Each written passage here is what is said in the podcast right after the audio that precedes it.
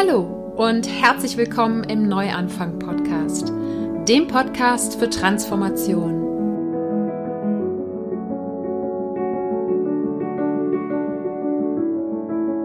Mein Name ist Sarah Heinen und ich bin hier, um all denen Mut zu machen, die das Gefühl haben, dass da draußen und in ihrem Inneren noch mehr auf sie wartet. Gehen musst du deinen persönlichen und spirituellen Herzensweg selber. Doch die Gespräche und Ideen in diesem Podcast stehen dir bei deiner Transformation zur Seite. Ich bin eigentlich jetzt deutlich freier in meinen Entscheidungen. Selbst selbst äh, in den Anfangstagen war ich noch nicht so frei, weil es für mich plötzlich nur noch dieses Ideal des reisenden Surfers gab. Und da habe ich zum Beispiel auch gar nicht gemerkt, wie ich nach so sieben, acht Jahren oder so irgendwann unglücklich geworden bin und mir was anderes gefehlt hat. Ich habe mir quasi selber nicht erlaubt, zurück in ein vermeintlich spießiges Leben zu kehren. Und jetzt weiß ich halt, ich darf ein Spießer sein, ich darf ein wilder Surfer sein, ich kann Autor sein, ich kann Normalo sein. Ähm, und das ist eine Freiheit, die ich bis heute habe und dafür bin ich dankbar. Das ist Andreas Brent oder kurz einfach Andi. Er ist Weltenbummler, Autor und Surfer aus Leidenschaft und wenn er zu Hause in Köln ist, dann arbeitet er als Lehrer. Seit 20 Jahren reist er meist surfend um die Welt und hat über 50 Länder gesehen, landet aber doch immer wieder zu Hause in der Domstadt. Er hat die Surf- und Reisebücher Borderlines und Borderlines Fuck You Happiness geschrieben und hat jetzt sein erstes Buch veröffentlicht, in dem das Surfen nur eine Nebenrolle spielt. Ganesha macht die Türe zu, heißt es. Darin schreibt er über eine Reise nach Indien, verschiedenste spirituelle Selbsterfahrungen und was es bedeutet, im Leben immer wieder zu sterben. Und genau darüber sprechen wir im Interview. Außerdem erklärt Andy, warum ihm Humor in der Spiritualität so unglaublich wichtig ist und er wird dir einen kleinen Auszug aus seinem neuen Buch vorlesen. Ich wünsche dir ganz viel Freude im Interview mit Andreas Brent. Hallo liebe Andi, ich freue mich sehr, dass äh, wir uns heute hier zusammengesetzt haben, denn ich darf bei dir zu Hause zu Gast sein und ähm, ein bisschen über dein neues Buch sprechen. Ja, schön, dass du da bist. Ich starte meine Podcasts immer mit einer Dankbarkeitsminute und wenn ich einen Gast habe, dann gebe ich das gerne ab. Also wofür bist du gerade ganz besonders dankbar? Das kommt jetzt überraschend, aber es passt eigentlich auch ganz gut. Ähm, ich war ja am Sonntag auf einer recht wilden Meditation und nachdem ich da viel rausgelassen habe, kam genau dieses große Gefühl der Dankbarkeit zurück. Und ich war in dem Moment einfach super dankbar für den Körper, in dem ich bin, so dass er immer noch so gesund ist, sich eigentlich gut anfühlt Gerade wenn ich Gefühle ausleben darf, danach fühlt er sich irgendwie sehr frei und schön an. Dafür bin ich total dankbar. Aber irgendwie auch für so alles, was mir so passiert. Ne? Mein Leben hat immer so einen recht hohen Level an Intensität, der mir nicht immer so gefällt. Aber in dem Moment war ich auch total dankbar dafür, dass es immer so äh, rasant auf und ab geht und mich mitreißt. Und ähm, ja, es ist eine Achterbahnfahrt. Und in diesem Moment der Ruhe nach dem Sturm war viel Dankbarkeit dafür da. Also für das Körperliche auf der einen Seite und für das Leben, was äh, mir immer wieder Überraschungen bereithält. Super schön. Ähm, viele von den Überraschungen aus deinem Leben hast du ja in deinen Büchern äh, verarbeitet, drei an der Zahl inzwischen. Und äh, meine eigenen Erfahrungen mit den Büchern ist, sind wirklich so, dass es, ich habe äh, mitgelacht, mitgelitten, mitgeweint ähm, und äh, jetzt gerade als ich das neueste Buch gelesen habe, das war so einer der letzten ganz, ganz warmen Tage hier in Köln. Ich habe im Park gelegen und habe gelesen und habe dann zwischendurch, wenn ich mal so ein Buch geguckt habe, aus dem Buch gedacht so, oh krass, ja, du bist ja immer noch in Köln, du bist gar nicht in Indien. Und ähm, das ist auch so meine Erfahrung mit auch den, den ersten beiden Büchern, dass sie dich, dich wirklich mitnehmen als Leser. Ähm, was würdest du sagen oder was glaubst du, wodurch entsteht das bei dir beim Schreiben, dass du die Leser so sehr mitnehmen kannst? Jedenfalls mich als Leser. Ja, freut mich natürlich total. Ich habe ähm, in der Regel mir so eine Schreibtechnik angewöhnt, dass ich äh, versuche, die, die Momente und Szenen, die ich beschreibe, zuerst zu fühlen. Also es geht los mit einer Erinnerung und dann kommen häufig auch Gefühle hoch. Und in dieser äh, emotionalen Verfassung fange ich dann an, sehr wild drauf loszuschreiben. Und das, was ich dann zu Papier bringe, das ist äh, ja manchmal vielleicht kraftvoll, auf jeden Fall emotional, äh, nicht immer ideal lesbar. Und erst in dem zweiten Schritt fange ich dann an, das äh, so ein bisschen lesbarer zu machen, indem ich so das, was ich über Sprache gelernt habe, entsprechend anwende. Und ich glaube, es ist ähm, ja so diese Kombination aus dem emotionalen Schreiben und dann dem handwerklichen Rangehen. Äh, ich habe ein ganz tolles Buch über Schreiben gelesen. Das heißt 50 Werkzeuge für gutes Schreiben von Roy Peter Clark. Und der erklärt super gut mit vielen Beispielen, wie man eben Effekte erreichen kann, wie man den Leser in den Band zieht und den Leser auch mitfühlen lässt. Und für mich persönlich ist das eigentlich auch das Wichtigste am, äh, am Leseerlebnis, dass man fühlt. Also egal was es ist, äh, Freude, Spannung oder auch Schmerz und Trauer. Und ich freue mich immer sehr, wenn ich so eine Rückmeldung wie deine kriege. Ja, also es ist halt, äh, ne, es ist eigentlich eine relativ ähm würde ich fast sagen, eine simple Sprache. Ne? Es ist jetzt nicht irgendwie, sind irgendwie verschachtelten Supersätze und sonst irgendwas, aber ich glaube, genau das macht es irgendwie aus, ne? dass es so, ähm, ja, fast so ist, wie man einfach auch das einem Freund erzählen würde. Zumindest ist es gefühlt so, aber ja, wie du schon sagst, es steckt wahrscheinlich dann doch viel äh, Teufel im Detail. Ja, die Leute denken immer, ich habe das einfach so hingeschrieben. Ähm, das freut mich auf der, einen, auf der einen Seite, aber es hat nicht so viel mit der Realität zu tun, weil ich bin auch so ein bisschen perfektionistisch veranlagt. Das ist auch viel Fluch natürlich, weil ich manchmal auch eine, eine Stunde an einem einzigen Wort sitze und mich die ganze Zeit frage, welches Wort hat mehr den Effekt, den ich mir da gerade wünsche. Ähm, aber ja, sagen viele. Ne? Es ist einfach so eine, so eine alltägliche, schnelle Sprache. Man bleibt wenig hängen im Idealfall. Und ähm, ja, das ist vielleicht auch der Grund, warum man so gut durchkommt. So, ne? Und man muss sich weniger auf das Lesen konzentrieren, sondern ja, kann in die Szenen irgendwie eintauchen im Idealfall. Ja, ja, Szene wirklich. Ne? Also es ist tatsächlich, also mir ging es jedenfalls so, dass ich immer ganz schnell so im Film drin war sozusagen. Ne? Obwohl ich nur gelesen habe, war ich im Film. Ja, schön. Ja, Kopfkino ist ja. so auf jeden Fall das, woran ich Spaß habe selber. Ich lese ja selber super viel und was ich dann auch irgendwie in meinen Büchern umsetze. Klar. Ja, cool. Und ähm, wie kam es, dass du deine eigenen Erlebnisse angefangen hast, in Büchern ähm, umzusetzen, in Büchern niederzuschreiben? Ja, ich war früher, ich bin halt sehr viel gereist und ähm, ich war dann auch mal so vier Jahre ungefähr am Stück unterwegs und habe dann häufig so E-Mails an meine Freunde nach Hause geschickt, ähm, um den Kontakt irgendwie nicht ganz zu verlieren so. Und da kam dann oft so die Rückmeldung, boah, das ist alles so witzig, da muss man ein Buch draus machen. Das war, weiß ich nicht, vielleicht sogar mehr als Spaß gedacht, aber so entstand so die Idee in meinem Hinterkopf. Und das habe ich dann noch so vier, fünf Jahre mit mir rumgeschleppt, bis dann irgendwann so eine Lebensphase war, wo, wo viel Energie da war, die irgendwo hin musste. Und auf einmal habe ich gesagt, komm, probier doch mal, guck doch mal, was dabei rauskommt. Und ähm, ja, dann saß ich auf einmal am Schreibtisch und schrieb ein Buch, ohne zu wissen, wie das überhaupt geht. Und so war der erste Schritt getan. Ne? Und das erste war dann ja schon ein ziemlicher Überraschungserfolg, oder? Ja, klar. Also das ist äh, echt super gut eingeschlagen. Ich wusste halt selber auch nicht so genau, wie viel Lust die Leute auf so eine Art von Buch haben. Aber ähm, ja, das war schon äh, überwältigend so ein Stück weit. Ne? Nicht nur so die Verkaufszahlen, sondern für mich war natürlich noch wichtiger, so die Rückmeldung von den Leuten zu kriegen, weil ein Buch ist irgendwie eine sehr persönliche Geschichte für mich. Nicht nur die Erlebnisse, die drin sind, sondern natürlich äh, auch so meine Schreibfähigkeit. Und ich hatte natürlich auch große Angst davor, dass die Leute sagen, es ist zu flapsig, zu langweilig, die, die Sätze sind zu lang, zu kurz, zu eintönig. Und dann so die Rückmeldung zu kriegen, wie viel Spaß es macht. Und äh, ja, das war für mich natürlich, also das war auch das absolut Wichtigste für mich, neben den Verkaufszahlen. Ne? Ja. ja, gerade vor allem, wenn man halt jetzt äh, ne, nicht als Autor sozusagen äh, aus der Schule gekommen ist und gesagt hat, so ich, ich werde mal Buchautor, ne? sondern dass sich es einfach so mit der Zeit ergibt, dann ist das sicher nochmal wichtiger, was so die Rückmeldungen von den, von den Menschen sind. Und wenn es persönliche Erlebnisse sind, dann glaube ich auch nochmal, oder? Wäre es für dich was anderes gewesen? Das wäre jetzt natürlich eine sehr theoretische Frage, wenn du fiktive Geschichten geschrieben hättest?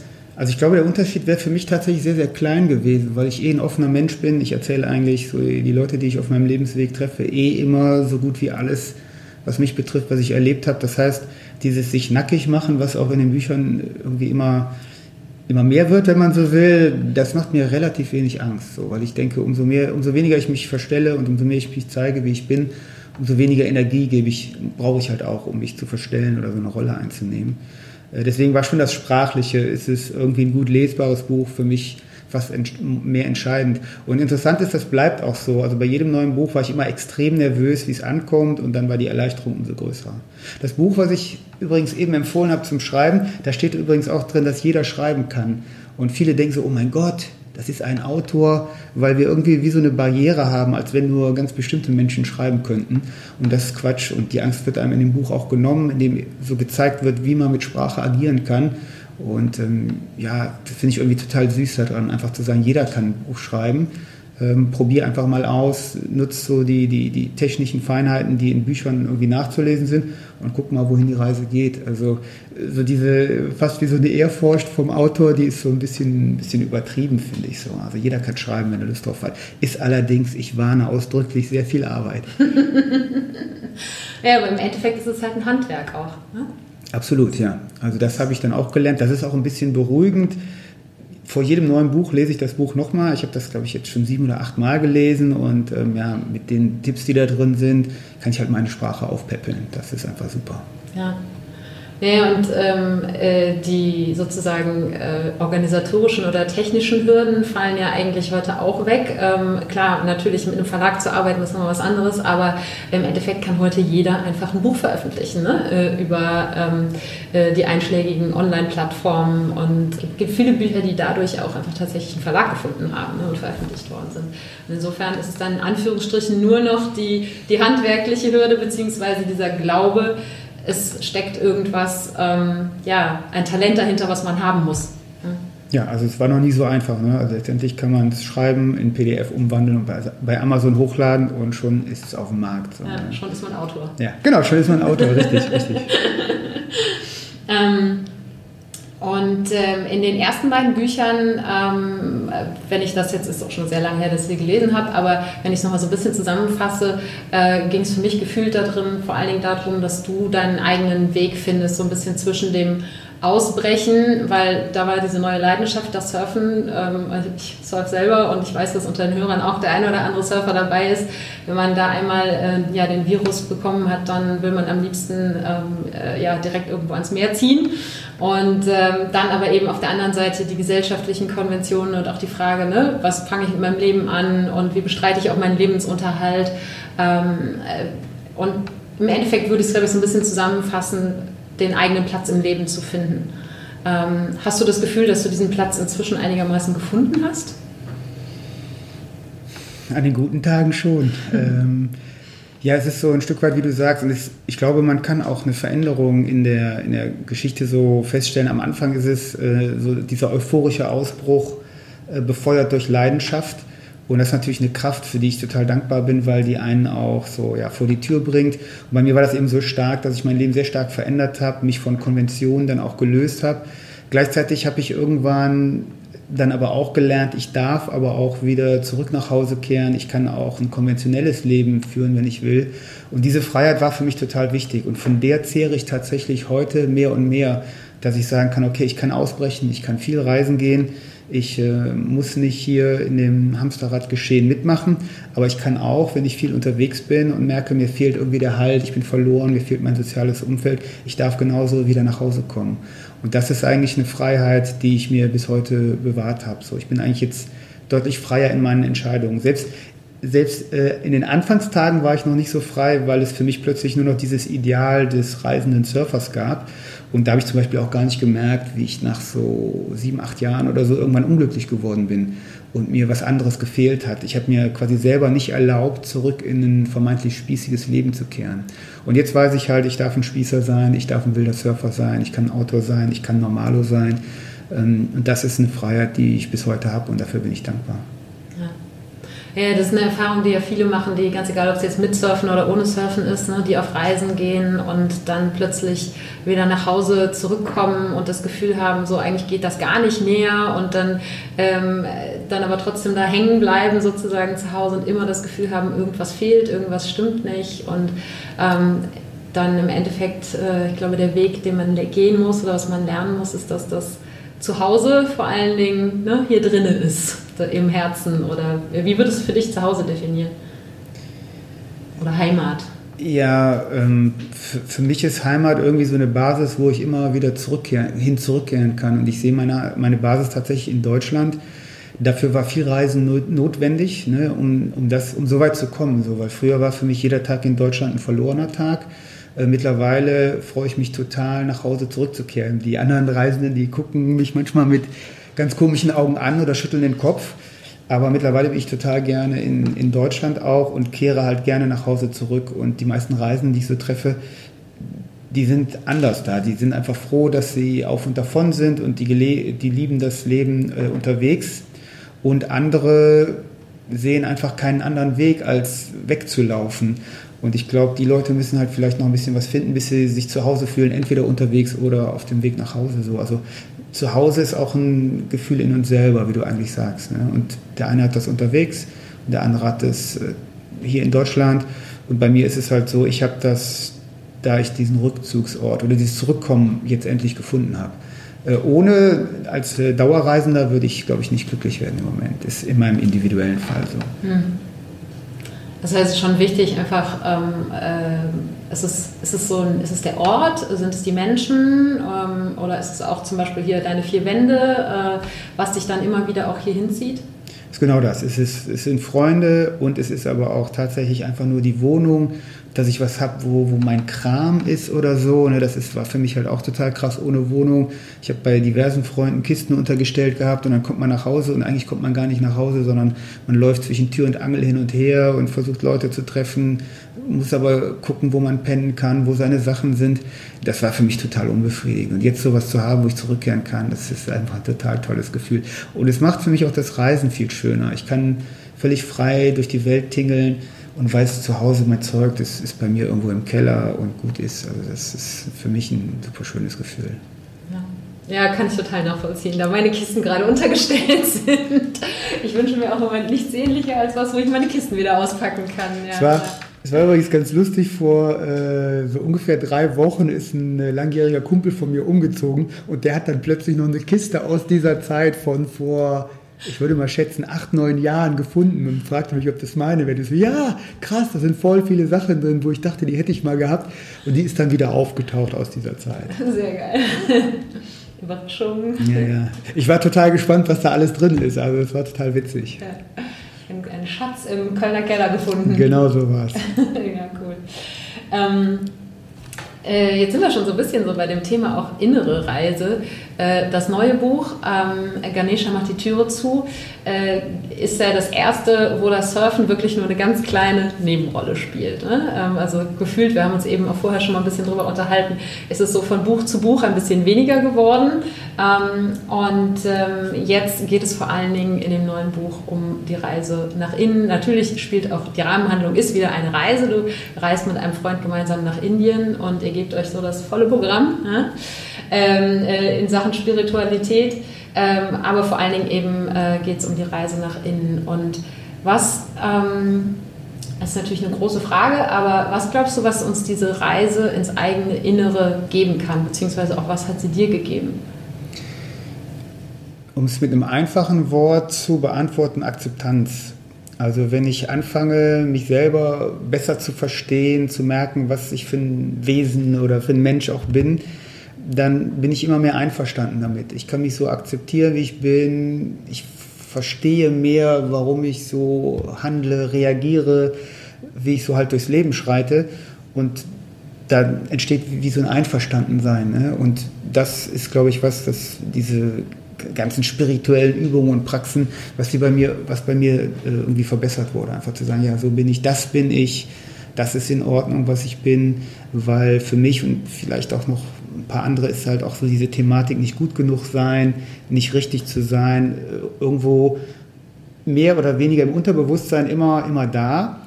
Und umso mehr ich das verstehe oder das sehe oder das fühle, umso mehr kann ich auch akzeptieren. Und für mich ist es so, ich kann natürlich Dinge, mit denen ich nicht zufrieden bin, aktiv verändern. Das ist manchmal auch richtig.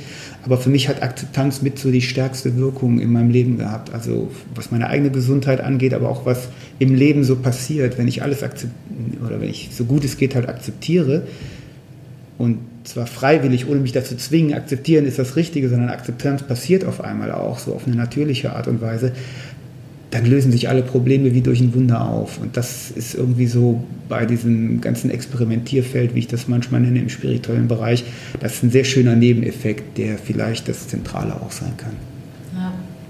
Ja, ja ich glaube, es ist so, ähm, es ist eine Mischung aus eben aus Akzeptanz und Loslassen können auch. Ne? Ähm, weil eigentlich das ja auch ähm, in, im Buddhismus ist so, alles Leid entsteht dadurch, dass wir irgendwas festhalten wollen oder dass wir irgendwas anders haben wollen und äh, Akzeptanz ist dann quasi ähm, the antidote sozusagen. Yeah. Jetzt hast du eben schon gesagt, das ist, äh, macht dir eigentlich ähm, ja nichts aus oder das macht dir keine Angst mehr, dich zu öffnen. Und ähm, jetzt hast du in dem neuen Buch auf jeden Fall, es hat sich auch, hatte ich das Gefühl, so von Buch zu Buch ist es tiefer gegangen. Ja, natürlich liegt auch eine relativ lange Zeitspanne dazwischen. Und ähm, du hast wahrscheinlich viel auch eben in Sachen äh, innere Reise bei dir erlebt. Ähm, jetzt ist aber das neue Buch ähm, also ich ähm, habe es stellenweise als sehr verletzlich empfunden, ähm, in einem positiven äh, Sinne auf jeden Fall. Ähm, und du schreibst tatsächlich ja auch an einer Stelle, ich glaube, es ist im, im, äh, im Nachwort, in der Schluss, im, in der Danksagung, glaube ich, äh, dass eigentlich immer, wenn wir uns öffnen, Magie entstehen kann, dass, äh, dass da ein Zauber entsteht. Und ähm, äh, was also auch gesagt, du hast gesagt, das nackig machen in Anführungsstrichen ist jetzt nicht mehr so das Thema, aber ähm, ist es für dich was anderes gewesen, auf diese Art und Weise zu schreiben oder noch näher an dem zu schreiben, was dich wirklich ähm, im Inneren bewegt? Oder habe ich das jetzt auch nur als Leser vielleicht noch ähm, stärker interpretiert, dass es noch verletzlicher ist als, es, als die vorherigen Bücher? Das ist für mich eine total interessante Rückmeldung, weil ich finde, dass im zweiten Buch, da ist ja vielleicht so die größte Lebenskrise drin, die ich je so durchlebt habe. Und für mich ist das fast da bin ich fast noch verletzlicher und verzweifelter, hilfloser. Und das hat ja letztendlich zu einer großen Herzöffnung, so könnte ich das umschreiben, geführt und wie so ein Weg zu, zum ersten Moment der, der wahren Selbstliebe, so würde ich das vielleicht bezeichnen. Im zweiten Buch wirkt es vielleicht so, weil es ähm, naja, es ist halt, weil es so eine Indienreise ist, ist es mehr so, man erwartet es beinahe. Ne? Mhm. Wenn man eben auf so ein Tantra-Festival geht, dann ist klar, okay, hier ist Thematik, äh, Öffnen, Verletzlichkeit. Ähm, du hast ja so gesagt, das fällt mir so leicht. Das fällt mir natürlich überhaupt nicht leicht. Also ich gehe dann in Gruppen rein und natürlich habe ich schwitznasse Finger und bin nervös. Ich weiß, wie viel passieren kann, aber ich weiß eben auch, wie gut mir das tut, wie gut das allen Anwesenden tut und deswegen äh, kann ich das mittlerweile machen. Und ich glaube, es ist mehr so, äh, im neuen Buch ist das halt das zentrale Thema. Im zweiten Buch, wo diese große Lebenskrise ist, da passiert das plötzlich. Und deswegen denkt der Leser so mehr oder weniger, ach du Scheiße, was ist denn da los? Und der arme Kerl und so. Und da ist es jetzt fast so ein bisschen absichtlich. Ne? Das heißt, man geht oder ich gehe in viele Experimente oder Gruppen rein und weiß genau, ich muss jetzt äh, aus meiner Komfortzone raus, ich muss jetzt Dinge tun, die ich nicht gerne tue. Ich gehe auch lieber schön surfen und habe Spaß und ich muss mich öffnen oder ich kann mich öffnen und weiß aber mittlerweile, dass dann ganz viel Gutes für mich passieren kann. Und deswegen wirkt es in dem Buch, glaube ich, sehr stark, weil ich mich diesen Dingen halt ähm, auch ja, in großer Abfolge einfach stelle und aussetze. Und dieses sich dem Aussetzen wird dann auch, glaube ich, so ein bisschen zum Thema und dann können halt schöne Sachen passieren, die die Reise irgendwie so in irgendeine Richtung lenken. Ja, nee, das mit dem Leicht, das war auch nur auf das Schreiben bezogen. Okay. Ne? Dass, die, dass die Situationen an sich ähm, äh, äh, dann doch äh, Überwindung kosten an der einen oder anderen Stelle, das wird definitiv auch klar im Buch. Ja. Es, ist halt, es ist natürlich auch so, ähm, ich gehe jetzt nicht in eine Gruppe rein, um irgendwie die nächsten zwei Monate Drama zu haben, sondern es kommt dann zu so einer Öffnung, zu so einer Art von Ehrlichkeit sich selbst gegenüber, zu so einer Form der Selbsterfahrung. Danach geht das Leben irgendwie weiter aber man kann natürlich total äh, lustig und albern drauf sein, vielleicht sogar noch mehr als vorher, weil ein bisschen Schwere weggegangen ist. Und das war mir in dem Buch irgendwie wichtig, so diese Faszination und Verletzlichkeit aufzuzeigen. Aber was mir total wichtig war, dass es auch ein Buch ist, wo man gute Laune kriegt, weil das Leben einfach auch total witzig ist. Und dieser Kontrast ist manchmal vielleicht ein bisschen merkwürdig, aber so ist es eben auch gerade in so einem Umfeld wie Indien. Ne? Man setzt sich da irgendwie krassen Sachen aus und fängt an zu heulen oder so und am selben Tag abends ist man voll witzig und albern drauf. Und das ist auch so eine Faszination von, von diesem Umfeld, in dem ich mich da bewege. Ja, es ist wirklich, also ich, ich habe ja eben schon gesagt, ihr gebt euch wirklich das volle Programm auf dieser Reise. Ne? Alles von äh, Tantra Festival in Goa über ähm, Satsang mit Moji in Rishikesh ne? und ähm, äh, Bad im Ganges, so alles, was sozusagen zum Indien dazugehört, zum Gesamtpaket, ne? was man zumindest so ähm, äh, von außen so wahrnimmt. Ich selber war noch nie in Indien. Und ähm, äh, generell Spiritualität, Meditation, Yoga hab, haben auch in den vorherigen Büchern immer am Rande so ein bisschen eine Rolle gespielt und jetzt ist aber eben im, im neuen Buch das zentrale Thema. Und ähm, äh, wie du gerade schon gesagt hast, oft eben so im, im Gegensatz zwischen sehr tiefen, berührenden Momenten, ähm, auch philosophischen Momenten und dann eben äh, wieder den, wo man eigentlich nur lachen muss ne? oder schon weinen muss, weil man die ganze Zeit lacht. Ähm, also ich weiß, dass du Emoji hast du, glaube ich, beschrieben als Mischung aus äh, Bud Spencer und, und Bob Marley. Genau. ja, das ist so äh, ähm, diese Mischung aus, aus Tiefgang und Humor. Ähm, äh, ist die dir, das kam jetzt gerade schon ein bisschen durch, auch im Leben sehr wichtig, nicht nur beim Schreiben? Äh, ja, natürlich. Äh, ich habe jetzt auf der Indienreise sind natürlich einige Gurus, ich nenne die jetzt mal so, benenne die so plakativ, sind, sind mir einige Gurus begegnet, die irgendwie faszinierend waren, andere, mit denen ich nichts anfangen konnte. Im zweiten Buch spielt das ja auch eine Rolle, wo ich einen sehr weisen Mann getroffen habe, der mir wirklich toll auf den Weg geholfen hat. Ähm, aber ähm, eigentlich seitdem ich den Steppenwolf gelesen habe, da ist am Ende auch so eine, so, eine, so eine Passage drin, wo beschrieben wird, dass eigentlich Humor für alle nicht erleuchteten Menschen, wozu ich mich zähle, immer noch so einer der größten Wegweiser auch ist. Ne? Das Leben nicht so ernst zu nehmen, sich selbst nicht so ernst zu nehmen. Das kann auch so ein bisschen weniger ego aufblähend sein. Und so, deswegen finde ich, Humor ist, äh, ja, ist ein Guru, ist, ist für mich eine Weisheit per se. Leute, die Humor haben, die irgendwie so durchs Leben wandern, die gucke ich mir immer genau an, da möchte ich irgendwas von mitkriegen. Also Humor, finde ich, ist eine tolle Sache. Und glaubst du, dass die Spiritualität generell, aber vielleicht besonders auch in Deutschland, äh, ein bisschen mehr Humor vertragen kann?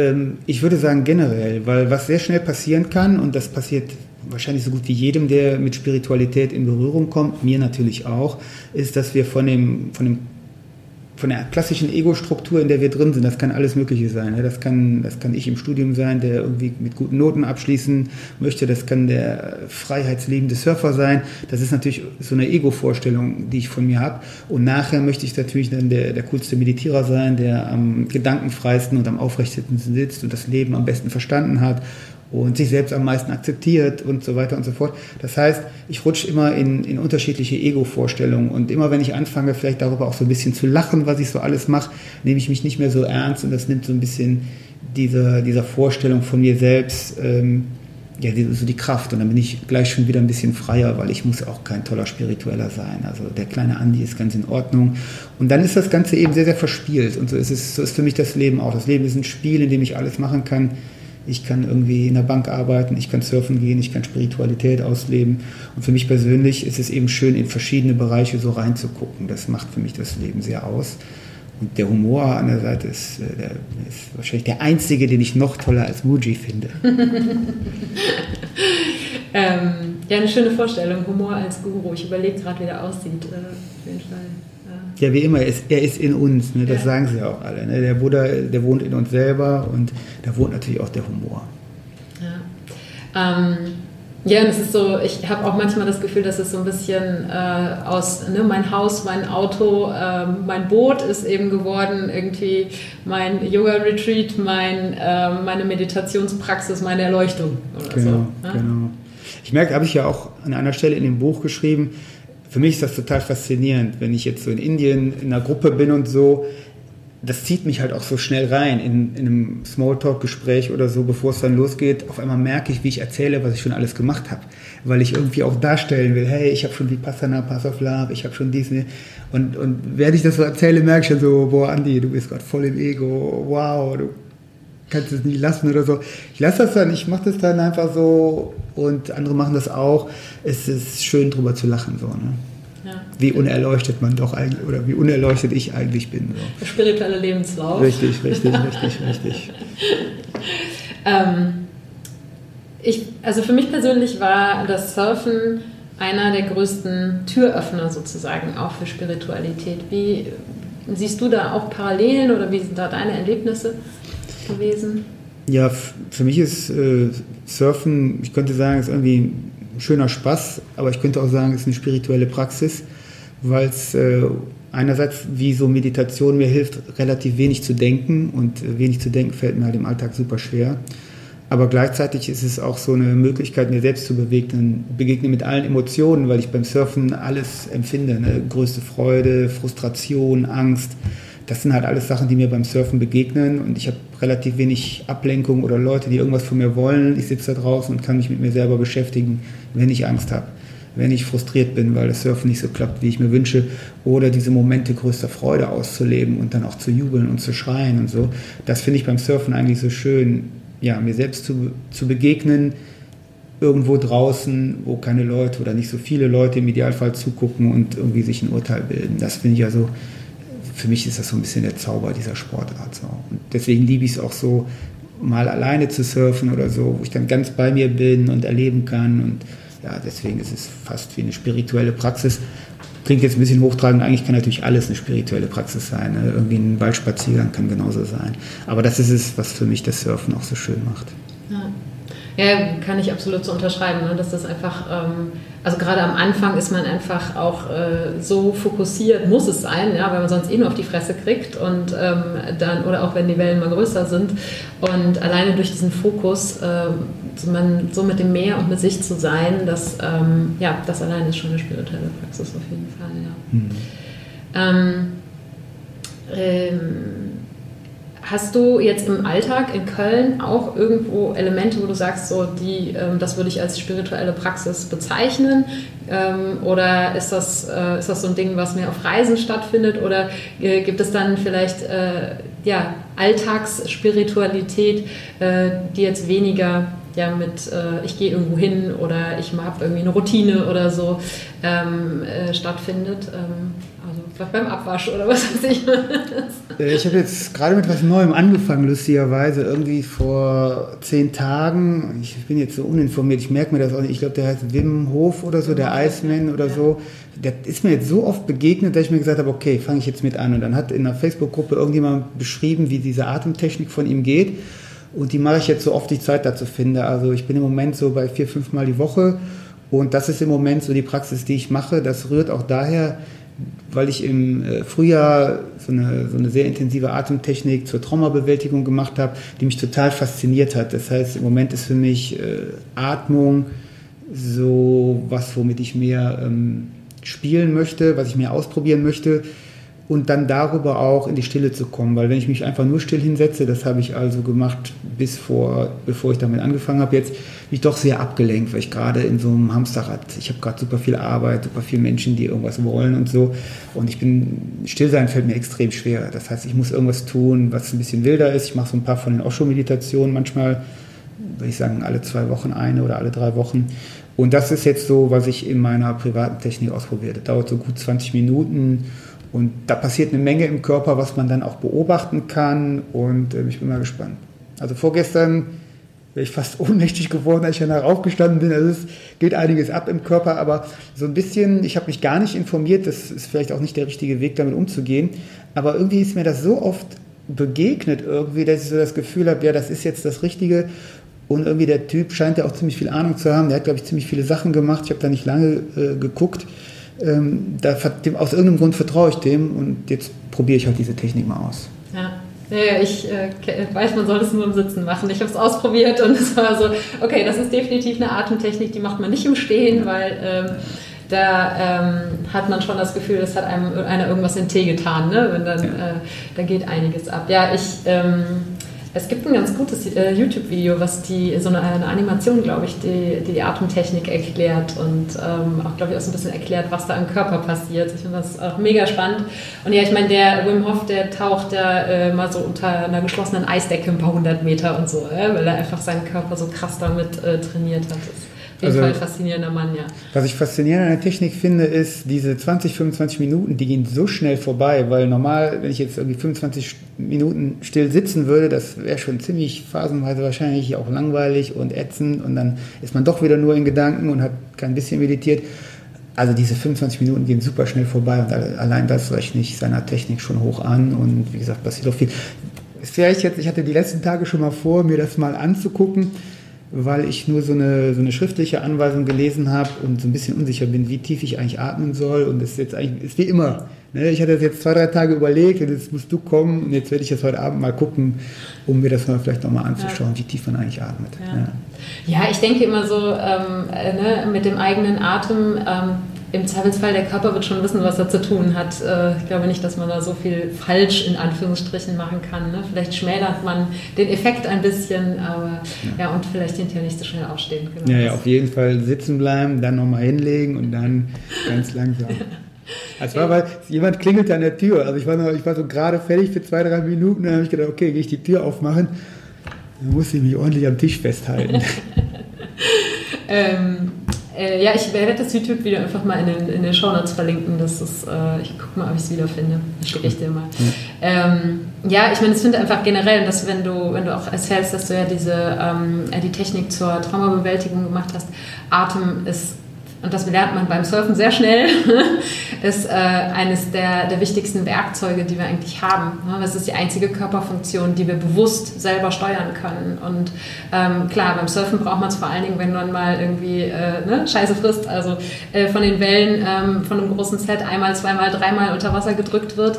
Ähm, und dann denkt man, oh verdammt, ich sollte mal was an meiner Atemtechnik tun. ne? ähm, aber ähm, ja, gerade für so eine, für einen Kontakt zum eigenen Körper ist es, finde ich, ein Wund du hast es immer dabei. Du kannst es immer nutzen. Ne? Du musst nicht irgendwie auch nicht äh, ein Meditationskissen haben. Du kannst auch während du in der Bahn sitzt, vielleicht ist nicht unbedingt Wim Hof Atmung, wenn man dann schnell raus muss an der nächsten Haltestelle, vielleicht nicht so sinnvoll, aber ähm, generell sich über, dem, ähm, über den Atem mit dem eigenen Körper verbinden, ist unglaublich wertvoll. Ne? Sollte sich meiner Meinung nach jeder mal mit auseinandergesetzt haben.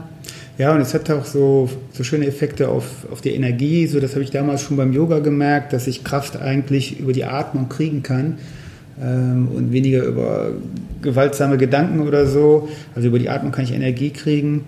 Und auch, was ich äh, ganz schön finde bei dieser Traumabewältigung, ich kann halt auch Gefühle irgendwie ähm, aktivieren, so, die ich vorher vielleicht nicht rauslassen kann. Und ja, sind tolle Effekte mit der Atmung. Also, ja. ja, und auch als, als Hilfswerkzeug, wenn Gefühle kommen, sie sozusagen ähm, ja, da sein zu lassen und über den Atem aber mit sich irgendwie verbunden zu bleiben mhm. und nicht abzudriften sozusagen. Mhm. Ja, ist unglaublich wertvoll. Ähm, ja, äh, wir werden jetzt gleich noch ein kleines bisschen was aus deinem Buch hören. Ähm, wir haben uns auf eine Stelle geeinigt, also ich habe eine Wunschstelle geäußert. Und ähm, äh, genau, Andi wird uns jetzt ein bisschen mit nach Indien nehmen, äh, und zwar aufs Tantra Festival. Vielleicht magst du vorher noch so ganz kurz ein bisschen einen Kontext dafür geben, wo wir gerade sind dann und ähm, was da gerade passiert. Ja, okay, das Tantra-Festival, das kam relativ früh. Das war so im Love-Tempel, wurde das ausgetragen und sind äh, eine Reihe ganz unterschiedliche Gurus angereist und man konnte halt dann über den Tag verteilt äh, an verschiedenen Sessions teilnehmen. Äh, man konnte irgendwie eine Session über Orgasmus ohne Anfassen, äh, die total faszinierend war. Und dann war aber auch ein großer Guru da, der heißt Hareprem, also der schien sehr bekannt zu sein, alle sprachen von dem. Und äh, dann bin ich zu dem in die Session gegangen, der hat uns in eine, in eine wunderschöne Meditation geleitet und ja, man merkte schon so, vorher war sowas wie Nervosität im Raum und danach waren alle total gelöst. Also der hatte schon so eine Gabe, uns irgendwas mit uns zu machen. So.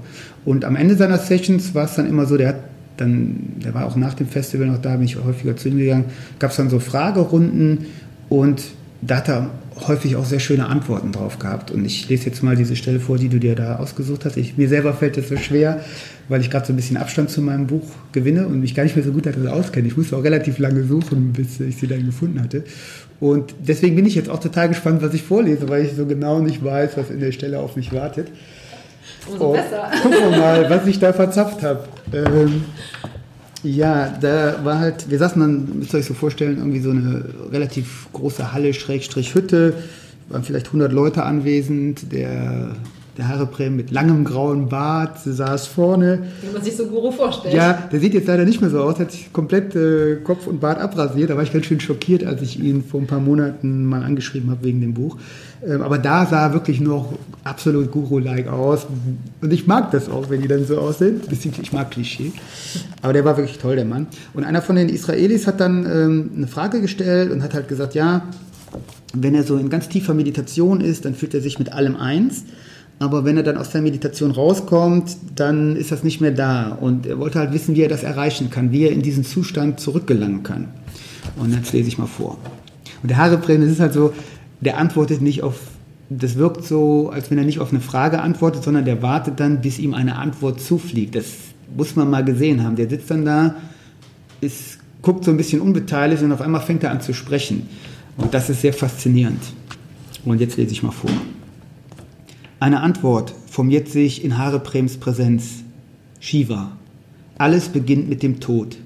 Es geht nicht darum, etwas zu tun oder zu fühlen. Es geht darum, zu sterben. In jedem Augenblick. Jede Sekunde ist eine Neugeburt, frei von allem. Alle Geschichten, Ideen, Erwartungen, Konzepte, Hoffnungen sind nur Hindernisse, die die Liebe verdecken. Liebe kann fließen, wenn du leer bist, wenn du bereit bist zu sterben, dadurch auferstehst und plötzlich mit dem Herzen siehst. Die Menschen haben sich daran gewöhnt, mit den Augen zu sehen, mit dem Kopf die Welt zu, zu begreifen, mit dem, was wir gelernt haben, von den Eltern in der Schule oder von spirituellen Lehrern und großen Meistern, von Haareprem, einige lachen oder wem auch immer. Sie unterscheiden sich, sie unterscheiden vor der Meditation und danach oder darin. Wer den Weg der Liebe gehen möchte, muss das Erkennen loslassen. Du musst alles loslassen, was dich beschützt. Du musst dich dem Unbekannten ausliefern, ihm deinen Tod anbieten. Das ist der Weg der Liebe. Das ist der Weg der Freiheit. Die Menschen wollen begreifen, suchen Antworten. Das Verstehen bietet ihnen eine Hülle, Sicherheit. Sie kann jederzeit zerplatzen. Dort, wo Sicherheit ist, lebt die Angst. Angst ist keine gute Brille, denn nur mit dem Herzen kannst du sehen, wie es wirklich ist. Und dazu musst du immer wieder sterben. Im Tod kann keine Angst existieren. Und dann kannst du sehen, alles ist Liebe. Irgendwie treffen seine Worte immer einen Kern. Egal wie die Frage lautet, denn er hat meine Angst beschrieben. Mein, Körp mein Körper entspannt, es ist raus. Ich schleiche aus der Halle. Ja, muss ich vielleicht noch dazu sagen, äh, in der Session ging es mir phasenweise nicht so gut und diese Antwort, die er dem Israeli da gegeben hatte, der passte die passte irgendwie auch haargenau, haargenau auf den Zustand, in dem ich irgendwo mich befunden habe und so alles loszulassen, dieses Verstehen wollen und Begreifen, das kann total entspannt sein. Und ähm, ja, das hat er uns so mitgegeben und man, man, man spürte, wie so mit seinen Worten die Halle noch mal mehr entspannt hat und dieses Thema immer wieder zu sterben, alles zu vergessen, hat eben so eine wunderschöne Kraft, so unbeschwert im Moment anzukommen. Und das ist eben, so war da mein Gefühl mit, mit der Antwort, die er da so formuliert hat und die ich jetzt versucht habe wiederzugeben, äh, total gut gelungen. So, ne? Also sterben im Sinne von alles vergessen und auch, wie wir eben schon mal hatten, total verletzlich zu sein, weil dann plötzlich das Herz und die Liebe irgendwie so eine, so eine Relevanz bekommen, die uns dann leitet.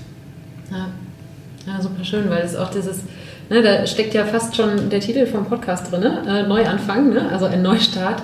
Ähm, jeden, jeden Moment immer wieder ähm, ja, eigentlich wie ein, wie ein Kind ne, zu sehen, mit, mit Augen, als wenn du das erste Mal äh, diese Situation, dieses Leben ähm, siehst und ähm, dass du auch jeden Moment die Möglichkeit hast dazu, ne? dass du äh, die Möglichkeit hast, dich dafür zu entscheiden, ähm, Dinge als, ja, als neu zu sehen, als spannend zu sehen, vielleicht auch die Dinge im Alltag und ähm, dass, es, äh, dass es oft eben eher die Angst ist, die uns dazu treibt, Dinge verstehen zu wollen.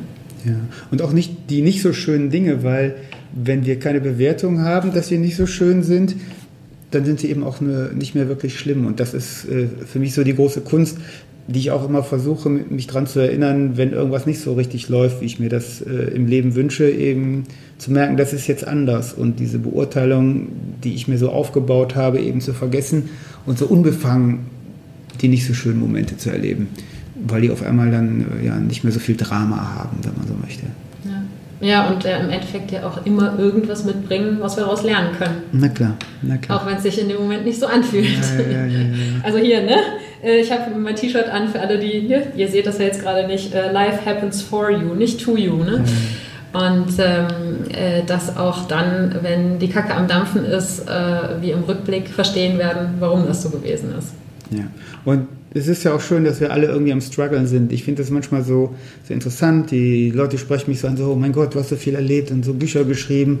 Du bist ja jetzt bestimmt total weise. Und dann denke ich so, nee, wenn du mal am richtigen Tag mich erlebst, wirst du auch nur denken, boah, der ist ja genauso am struggeln wie ich. Und das ist äh, irgendwie Teil des Lebens auch. Und ähm, schön ist, wenn man trotzdem lacht. Ja, Humor als Guru. Ja, ja, ja, ja, ja. definitiv. Sehr schön. Ähm, ich danke dir, lieber Andi. Ich habe zum Schluss immer noch so ein paar Fragen, die für jeden Gast ähnlich sind, ähm, wo so ein paar ähm, Quick Wins äh, hoffentlich bei rumkommen für die Zuhörer. Ähm, bevor wir da rein starten, aber kurz die Frage, was steht bei dir als nächstes an? Gehst du auf Tour mit dem Buch? Ähm, jetzt, wo es gerade rausgekommen ist, was passiert als nächstes? Ähm, ist alles noch nicht so, so ganz klar. Ich werde wahrscheinlich im Frühjahr noch mal so ein paar Tourtermine machen bin mir aber da noch nicht so sicher, ob ich das bewährte Programm über die ersten beiden Bücher nochmal mache, weil das irgendwie so gut angekommen ist. Oder das Neue, ich hatte ja eben schon mal erwähnt, ich äh, habe gerade so eine, so eine Phase von ein paar Monaten, wo ich Distanz aufbaue. Ich muss das Buch selber lesen und dann muss ich mal entscheiden, was sich überhaupt irgendwie für eine Lesung besonders gut eignet. Also ich muss so ein, so ein Lesungskonzept erstmal entwerfen. Deswegen fiel es mir auch so schwer, jetzt irgendwas auszuwählen, was ich vorlesen soll. Und ja, ich werde das jetzt in äh, Mitte Oktober, werde ich das Buch lesen. Da freue ich mich auch drauf, bin auch ein bisschen gespannt, was ich da verzapft habe. Und dann gucke ich, wie sich das äh, zu einer Lesung irgendwie gestalten lässt. Und dann, ja, ich gucke mal, was passiert. Wahrscheinlich werden sich, es melden sich immer irgendwelche Leute und dann mache ich irgendwas. Es steht aber noch nichts fest, um die Frage zu beantworten. Okay, aber ich werde auf jeden Fall deine äh, Webseite in den Show Notes verlinken und dann ähm, ja, kann man da mit Sicherheit auf dem Laufenden bleiben. Ja, super. Sehr gut. Ja, ähm, zu den Schlussfragen. Äh, hast du einen Tipp für Menschen, die in einer herausfordernden Veränderung stecken? Ähm, ja, es ist, es ist eine, spannende, spannende Phase.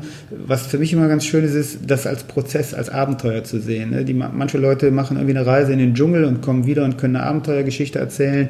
Genauso kannst du, wenn du in einer Veränderung steckst, das eben auch wie so eine kleine Abenteuerreise äh, sehen.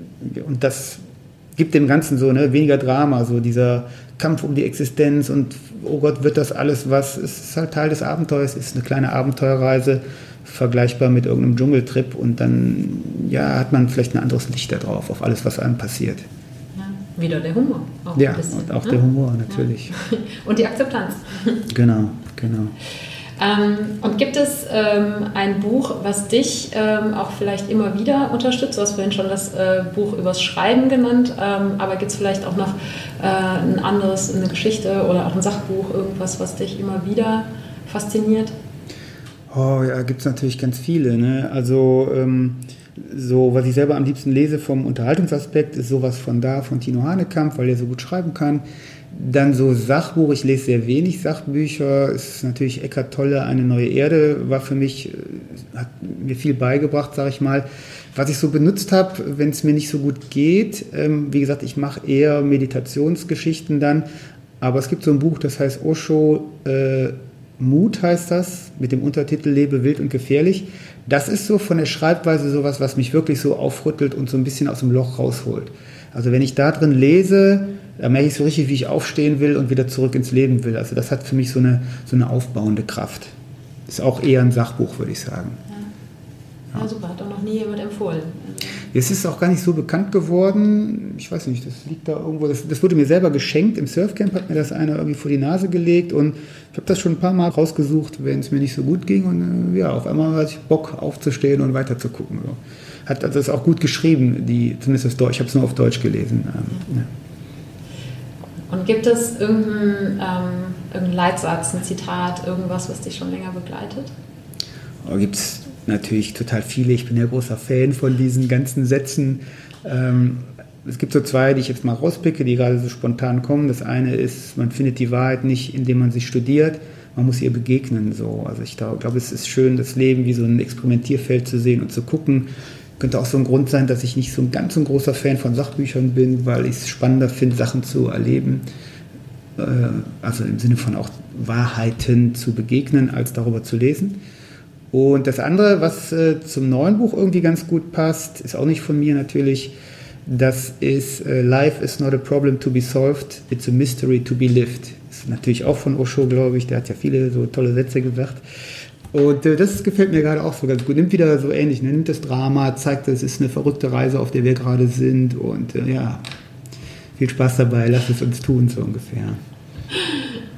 Ja, viel Spaß, lass es uns tun, finde ich eigentlich auch schon ziemlich gut. Das Leben ist ein Spiel. Ja, oh ja. Auch wenn es sich manchmal nicht so anfühlt. Ähm, und äh, wenn du die Möglichkeit hast, eine Nachricht an alle Facebook- und Instagram-User dieser Welt zu schreiben, und wir gehen davon aus, die wird geöffnet und gelesen, was würde da drin stehen? Ich weiß es nicht. Ich war auch süchtig. Ähm, ja, es, ich, äh, das ist ein Thema, was mir gerade ziemlich am Herzen liegt, weil ich natürlich auch mit Social Media viel zu tun habe. Für mich ist das die ähm, herausforderndste, schrägstrich schlimmste Sucht, in der ich jemals drin gesteckt habe. Mir fiel sehr leicht, mit Fernsehen aufzuhören. Ähm, irgendwie mit Drogen hatte ich noch nie so viel zu tun. Aber dieses ganze Social-Media-Zeug, ähm, damit vernünftig umzugehen, finde ich total schwierig. Ich bin jetzt so weit, dass ich äh, bewusst erkenne, wie abhängig ich bin, so dass ich so merke, so boah, dieser Drang, das Telefon in die Hand zu nehmen zwischendurch, dieses Nichtstun nicht mehr auszuhalten. Das habe ich jetzt erkannt. Ich suche gerade noch nach Lösungsmöglichkeiten. Ne? Ich habe jetzt mal damit angefangen, wenn ich einkaufen gehe oder so, nehme ich das Handy nicht mit. Äh, manchmal, wenn ich, äh, wenn ich arbeiten gehe, ich versuche so oft wie möglich zu Hause zu lassen. Und ich würde mich freuen, wenn dieser erste Schritt ja möglichst vielen Menschen mehr und mehr bewusst wird, irgendwie welche Gefahr davon ausgeht, weil das ist Brainwash auf übelste Art und Weise. Also das ist schon, ja, also hier spricht ein Süchtiger zu den Süchtigen und äh, ja, würde ich sehr behutsam und vorsichtig mit umgehen mit der ganzen Thematik. Macht mich nicht glücklich, aber ich kann mich davon nicht lösen. Und auch spannend, wie mein Kopf, also wie der Kopf eines Süchtigen losgeht. Ich finde sofort Gründe, warum ich denn trotzdem weiter Social Media machen möchte, weil ich bin ja Schriftsteller. Ich muss das ja auch ein bisschen für meine Bücher tun. Und dann lege ich den Gedanken ab und dann kommt wieder ein neuer Gedanke. Ja, ist aber auch blöd, wenn du dich nicht zurückmeldest. Also mein Kopf ist wie der eines Süchtigen mit Gründen, warum ich mein Handy dann wieder in die Hand nehme. Und ähm, ja, würde ich so ist jetzt nicht ein Satz gewesen, aber ich halte das für sehr gefährlich, womit wir uns da rumschlagen. Ja. es erfordert auf jeden Fall einen bewussten Umgang, der, glaube ich, den meisten Menschen extrem schwer fällt. Ja. Und dazu kommt noch, dass wir es immer mehr als Ersatz benutzen, Menschen zu begegnen, äh, sich in die Augen zu gucken, miteinander zu sprechen. Das ist natürlich auch nicht so ideal. Ja. Okay, ich danke dir, liebe Andi. Gern geschehen, war schön. Und äh, gibt es noch irgendwas, was du auf dem Herzen hast, was du noch loswerden möchtest? Ähm ja, ich bin Autor. Ich freue mich natürlich total, wenn ihr mal einen Blick auf die Bücher werft. Ich glaube, jedes hat so seine eigene Besonderheit. Ähm, man kann jedes Buch alleine lesen und äh, ja, wenn ihr es lest, schreibt mir, wie es euch gefallen hat. Ich äh, liebe so den Austausch mit den Leuten darüber und finde es einfach spannend, wie unterschiedlich die Menschen so durch die Welt laufen. Das passiert dann halt häufig, wenn die Leute da so die Bücher gelesen haben. Manche auch das ist natürlich auch was Tolles. Ähm, meine Lieblingsrückmeldung ist eigentlich, wenn die Leute gesagt haben, dass sie sehr viel gelacht haben. Aber ich freue mich natürlich auch zu hören, dann ja, irgendwie, dass Leute einen Schritt gegangen sind, den sie sich vorher nicht so getraut haben.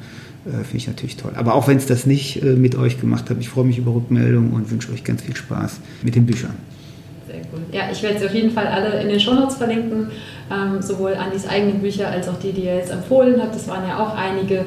Und genau, die Webseite, wo man mit dir ähm, in Kontakt treten kann, das Feedback geben kann. Äh, man darf sich ja auch auf Amazon äh, eine Review schreiben, ähm, damit noch mehr Leute von den Büchern erfahren. Und äh, genau, dann könnt ihr Andi mal wissen lassen, äh, wie euch die Bücher gefallen haben. Ist vielleicht so eine Sache, das sage ich immer wieder, das habe ich auch gelernt, dadurch, dass ich jetzt selber Bücher schreibe, dass man die Dinge, die man äh, gerne mag, auch total supportet, weil wir so unsere Welt gestalten können. Also die Musik, die ihr mögt, weitersagen oder wenn ihr einen Kiosk habt, der mit Liebe geführt wird oder was auch immer es ist, alles, was uns gefällt, können wir eben multiplizieren, indem wir darüber sprechen. Und das ist gerade für so kleinere Leute, die jetzt nicht so ein äh, Multimillionen-Dollar Werbebudget haben, äh, total schön. Und ja, wir können unsere Welt so gestalten, wie wir sie haben wollen. Und ähm, ja, wenn ich davon profitiere, habe ich da auch nichts gegen. ja, man hat aber auf jeden Fall im Gegenzug beim Lesen auch Spaß, insofern. Darum geht es. Also das ist auch das Wichtigste. Ihr müsst mir auch nicht schreiben, ich wünsche euch eine gute Zeit mit den Büchern und das ist für mich äh, das, warum ich das auch gemacht habe. Super, vielen, vielen Dank. Ja, gerne. Schön, dass du hier warst. Ja, das war das Interview mit Andy. Ich hoffe, du hattest ein bisschen Spaß und hast die Mischung genossen aus Humor und Tiefgang die Andi in der Spiritualität so sehr am Herzen liegt. Und das kann ich auch echt wirklich nur noch mal unterschreiben. Er hat es so gut erklärt, warum wir alle auch häufiger über uns selbst schmunzeln sollten, gerade in Sachen Spiritualität. Und wenn du jetzt Lust bekommen hast, Andis Bücher zu lesen, Ähm, das Stückchen, das muss ich übrigens dazu sagen, was ich mir ausgesucht hatte, ich hatte mir die Stelle gewünscht, die er vorgelesen hat, ist vielleicht nicht ganz so repräsentativ gewesen für das gesamte Buch, weil es definitiv einer der eher tiefgründigen Momente ist. Aber äh, glaub mir, du wirst neben diesen tiefgründigen Momenten auch sehr viel lachen in dem Buch oder auch in allen seinen Büchern.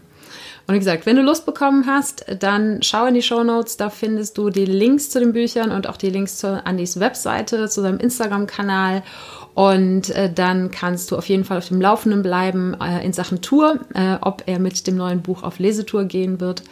Und selbst wenn er das nicht, äh, wie er es gesagt hat, mit dem neuen Buch vielleicht machen wird, äh, es lohnt sich definitiv auch für die ersten beiden Bücher, wenn er da im Frühjahr nochmal auf Tour geht, da vorbeizuschauen. Ich ähm, habe das auch schon mal miterlebt und das ist immer ein sehr, sehr spaßiger Abend, wo viel gelacht wird und wo vielleicht auch das eine oder andere Tränchen verdrückt wird, aber wo du auf jeden Fall Freude haben wirst. Und ähm, ja, die Links findest du in den Show Notes und die Show Notes gibt es unter www.happyplanties.de slash Episode 100. 141. Ich danke dir von ganzem Herzen, dass du dabei warst und freue mich, wenn wir uns auch nächsten Sonntag wieder hören. Und wenn es in deinem Umfeld Menschen gibt, denen der Neuanfang-Podcast auch Mut machen könnte, dann erzähl ihnen super gerne davon. Oder teile den Podcast via Social Media. Denn je mehr Menschen ihr Leben hin zu mehr Erfüllung transformieren, desto mehr können wir alle gemeinsam auf der Welt bewegen. Und weil es mich wahnsinnig interessiert, was du in deinem Leben schon transformiert hast oder was gerade deine größten Herausforderungen dabei sind, kann ich es kaum erwarten, mich mit dir dazu auszutauschen. Und am besten geht das, wenn du bei Instagram zum Post dieser Episode einen Kommentar schreibst. Und du findest mich dort unter Ich bin Sarah Heinen. Alles zusammen, alles klein und Sarah ohne Haar. Und jetzt wünsche ich dir einen Tag voller Wunder und schicke dir eine riesen Portion Mut für deine Transformation. Fang an zu wachsen und blüh auf.